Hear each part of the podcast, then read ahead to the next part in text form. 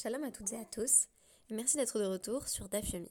Je vous propose aujourd'hui une étude un peu plus brève que de coutume de la 30e page de la Maseret Megillah, dont, grâce à Dieu, nous achevons bientôt l'étude.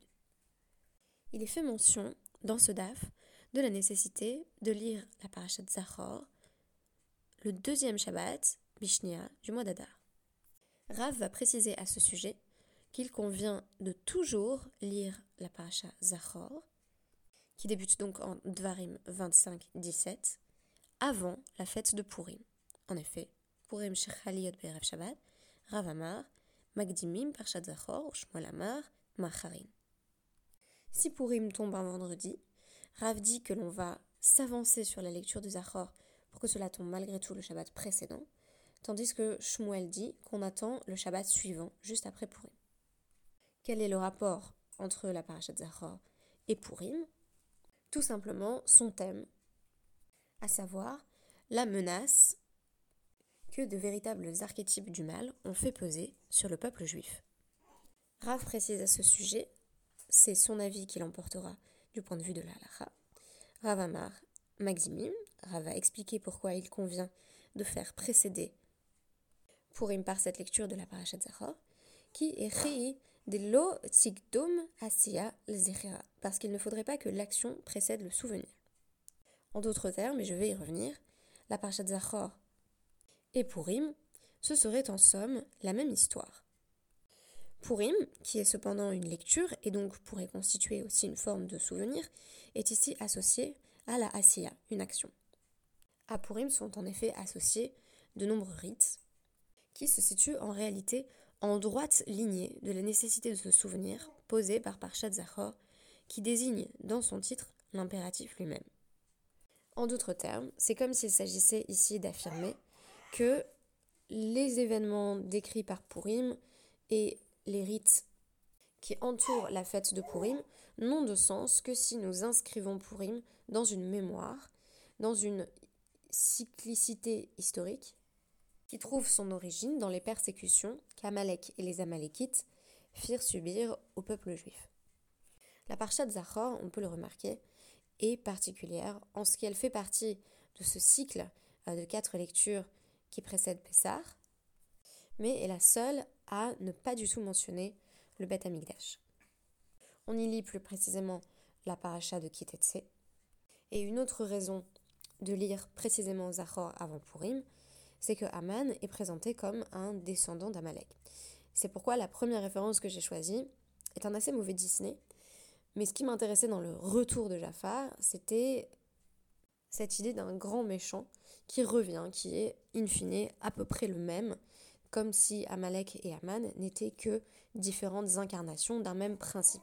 La génétique, comme on va le voir, a finalement peu à voir là-dedans, même si on nous affirme que l'un est le descendant de l'autre. Le Shabbat Zachor, on sort donc deux Sifrei Torah. Dans le premier, on lit la paracha habituelle de la semaine, et dans la seconde, on lit paracha Zachor.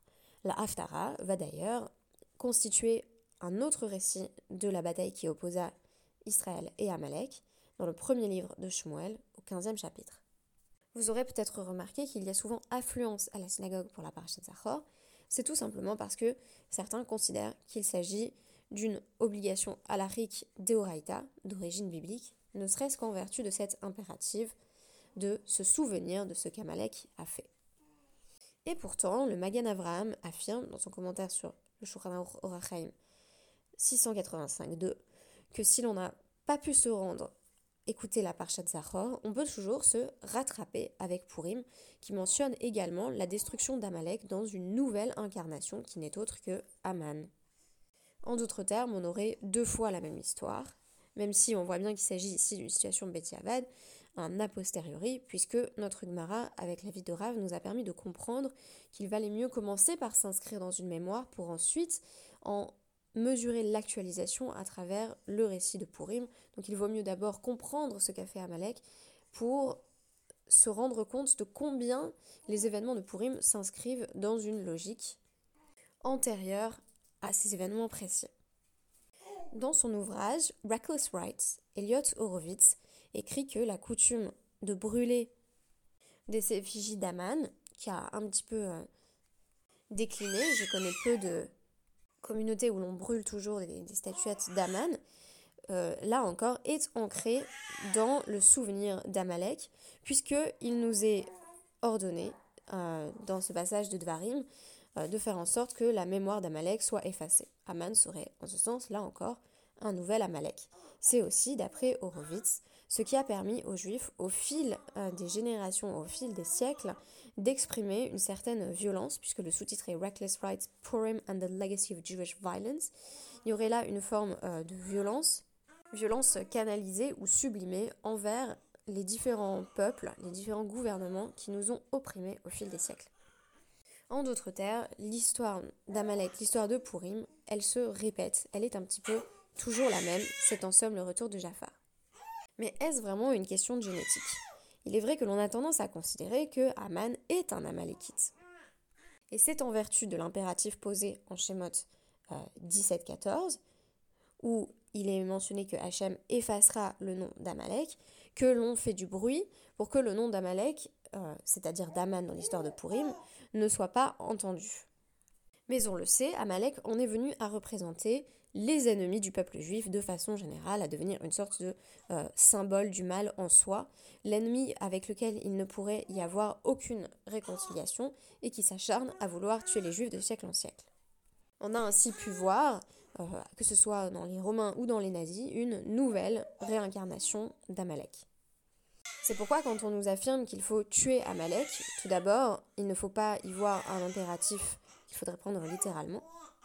Et ensuite, même si c'était le cas, on ne pourrait pas identifier euh, le peuple qu'il conviendrait de qualifier euh, d'Amalek à l'heure actuelle.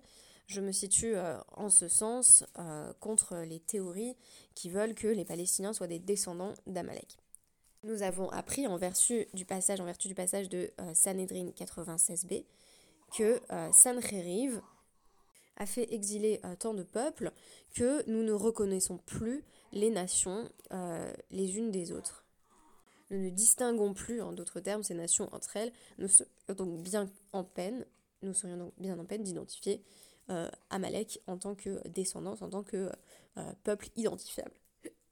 Quant au commandement euh, de tuer Amalek, les Agaot Maimoniot écrivent qu'il ne s'appliquera que dans l'ère messianique. C'est à peu près un consensus à l'époque médiévale, où nous aurions d'ailleurs été bien en peine d'exterminer Amalek si nous avions identifier toutes les personnes qui nous persécutaient comme étant Amalek, que euh, nous n'avons pas à prendre sur nous le commandement de tuer d'Amalek, de tuer Amalek, pardon.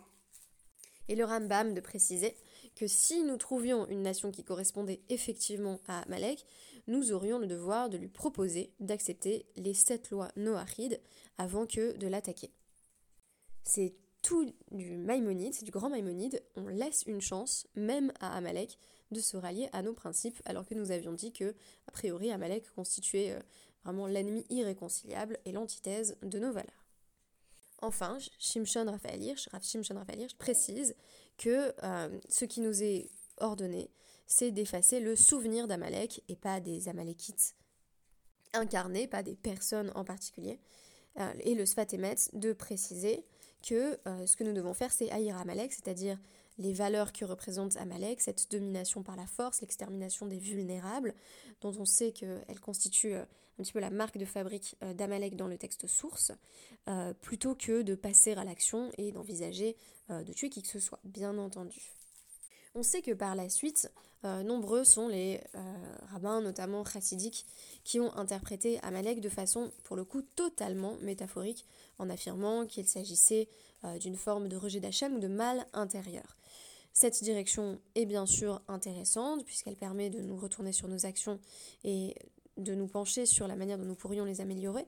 Mais je pense que si on revient à un niveau un petit peu plus littéral de compréhension d'Amalek, euh, Amalek c'est aussi une partie de notre mémoire, une partie de notre histoire, euh, en vertu de laquelle finalement les événements que nous vivons à travers l'histoire juive sont pensés comme cycliques. C'est aussi un mécanisme de défense que de faire en sorte que les événements d'une période historique donnée s'inscrivent euh, dans un passé. C'est-à-dire que à chaque fois qu'on va rencontrer euh, de nouvelles persécutions, une situation où euh, nous nous voyons menacés dans notre intégrité physique et morale, nous avons la possibilité d'ancrer ces événements dans une histoire et dans une mémoire. en affirmant que nous ne faisons en sorte que retrouver Amalek. Retrouver Amalek, savoir l'identifier, c'est aussi euh, pouvoir le combattre, et notamment sur le plan des idées, puisque nous avons vu ici qu'il ne s'agissait pas de passer à l'action euh, et d'aller chercher Aman dans la rue pour l'exterminer. Euh, on a perdu d'ailleurs cette coutume qui consiste à, à brûler des petites figurines d'Aman. En réalité, nous agissons de façon préemptive en hurlant lorsque nous entendons son nom, en faisant le plus de bruit possible, afin que le nom, tout ce qui incarne le mal, cette volonté d'oppression et d'extermination, ne puisse être entendu. Alors je vous remercie d'avoir partagé avec moi cette réflexion sur Amalek et Aman. Vous avez dû entendre que je suis un petit peu malade, donc je crois que ça a augmenté quelque peu la confusion de mes propos. Je m'en excuse et j'espère être parfaitement en forme pour le Sioum demain. Merci beaucoup et à demain.